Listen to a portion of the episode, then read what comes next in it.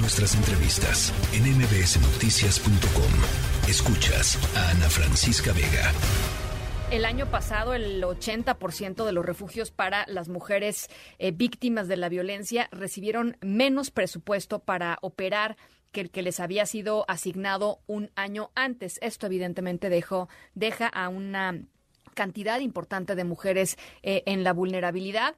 Y es eh, momento de hacer una revisión de lo que ha estado sucediendo en los últimos en los últimos tres años y lo que podemos esperar para este 2023 en un país en donde se siguen matando a más de 10 mujeres todos los días simple y sencillamente por la condición de ser mujeres.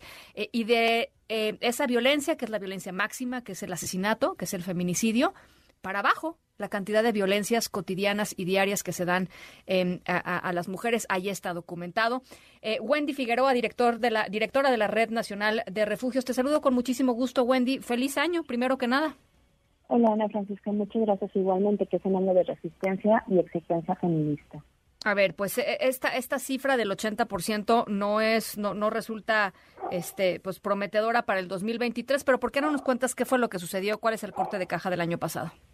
Claro que sí, pues bueno, hablamos de seguir en exigencia porque precisamente, aun cuando hemos escuchado declaraciones de que el presupuesto del 2022 fue mayor al 2021, la realidad es que no fue así. El 80% de los refugios de la red nacional recibieron menos presupuesto que lo que habían recibido en el 2021. Esto, pues de entrada, es algo eh, incorrecto. Un presupuesto tiene que ser progresivo y bueno, esto no fue así. Además, tampoco se consideró, como le hemos estado diciendo, la inflación ni las necesidades reales de los refugios que visibilizan lo que las mujeres necesitan en sus hijos e hijas, además de, como bien le hemos comentado y tú nos has seguido muy puntualmente, Ana Francisca, y lo agradecemos, es que pues en el, en el 2022 el presupuesto llegó bastante tarde, ¿no? Y esto llevó a retrocesos en la atención y la garantía de los derechos humanos de las mujeres, que no solamente se quedan en el 2022, sino que se siguen arrastrando al 2023. ¿Esto qué significa? Si bien ningún refugio cerró, pues los refugios, al estar esperando el presupuesto que no llegó hasta después de junio, en algunos de los casos, en otros en octubre, etcétera, eh, pues bueno, tuvieron que utilizar los fondos de emergencia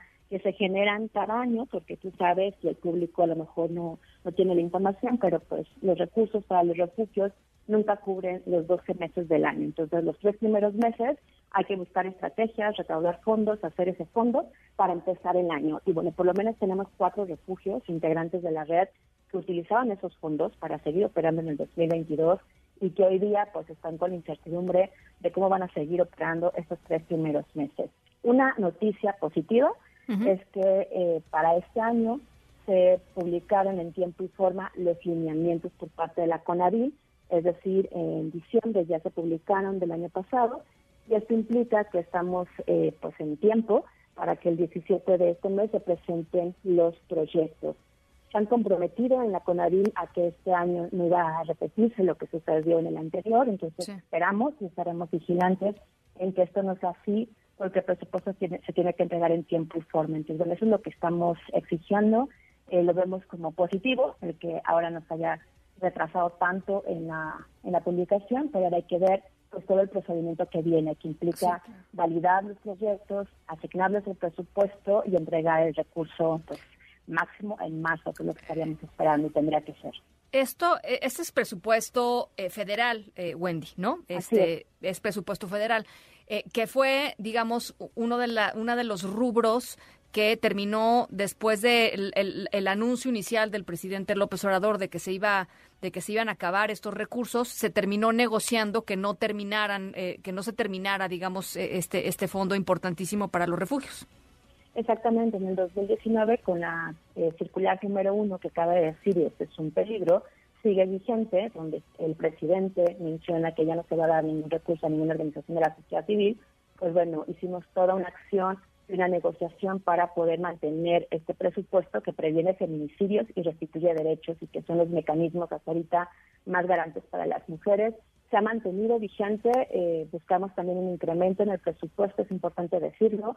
Después de varias negociaciones logramos 19 millones de pesos más para este 2023, pero que tendríamos que verlo materializado, Ana Francisca, en la asignación del presupuesto. Es decir, insisto, no tendrían que recibir los refugios presupuesto menos de lo que recibió en el año pasado, porque esto va en contra de todo proceso eh, de financiamiento y administración. Entonces, eso es lo que tenemos que estar vigilando, ese es un gran reto.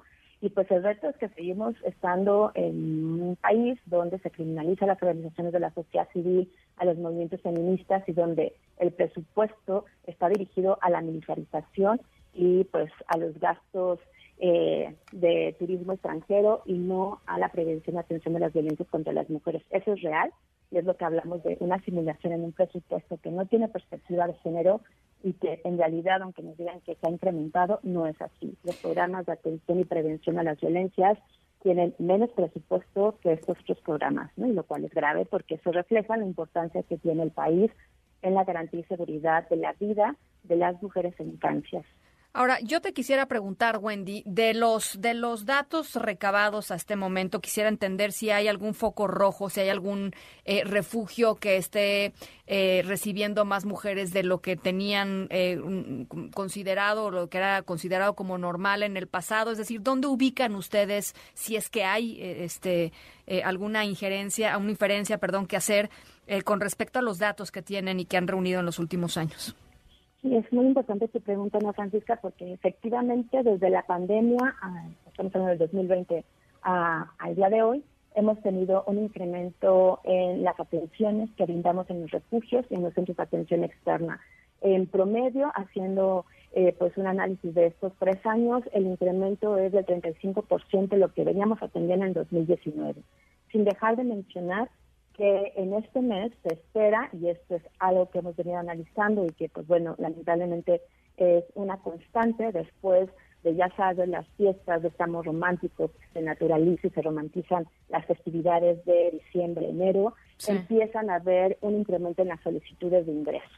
Esto lo vamos a estar viendo pues a finales de enero, marzo, empiezan eh, a, llegar al, al máximo pero en enero y febrero estamos esperando que haya un incremento de estas atenciones, tanto vía telefónicas, redes sociales, como en los refugios y los centros externos, precisamente porque las violencias, lo hemos visto, no se han minimizado, estas siguen totalmente en incremento y van a seguir así mientras que las políticas estén dirigidas solamente a administrar las violencias, sino a atenderlas, prevenirlas y eliminar, pues bueno, toda la corrupción e impunidad que está enmarcada eh, cuando las mujeres solicitan acceso a la justicia o van a denunciar, que sabemos que lamentablemente se sigue manteniendo el 40% de los feminicidios, se pudieron haber prevenido porque las mujeres ya habían ido a denunciar y bueno, pues no pasó nada, se les invisibilizó y se sigue diciendo, minimizando la violencia familiar, que es la antesala al feminicidio.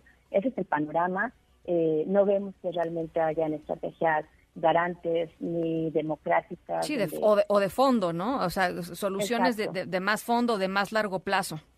Así es, solamente son parches y bueno, hay una verticalidad y mientras no haya una horizontalidad y no se pongan en el centro los derechos humanos y las voces de las sobrevivientes, de las familias víctimas de violencia y por supuesto de las organizaciones que acompañan en el territorio, pues esto va a seguir así. Entonces, pues es un año en donde seguiremos resistiendo, exigiendo la garantía de derechos humanos, pero también pues buscando que realmente los refugios sean una política de Estado y no de gobierno, que deje de ser un tema partidista y que realmente se enfoque a garantizar el derecho que tienen todas las mujeres a tener un espacio digno y pues transitar seguras, sin miedo, en la calle, en las redes sociales, en todos los espacios, en su casa, por supuesto. Bueno, pues eh, eh, yo nada más me quedo con el, tema, eh, son parches y yo diría de muy mala calidad, Wendy, porque para que los parches funcionen por lo menos un poquito mejor, tendríamos que estar viendo una disminución en las, en las violencias y una disminución en la violencia máxima que es el feminicidio y simple y sencillamente en los últimos años lo único que ha hecho es incrementarse. Así es que, bueno, pues en esas estamos, qué bueno que hay mejores noticias rumbo a este 2023, iremos viendo si esas mejores noticias se van concretando y ojalá podamos al término del, del primer del primer eh, eh, cuarto de, año, eh, platicar, Wendy, de si todo está fluyendo como debe fluir. Muchas gracias, Francisca, con todo gusto y bueno, pues gracias por estar también al pendiente de estos temas tan importantes. Al contrario, muchas gracias a ti. Gracias. La tercera de MBS Noticias.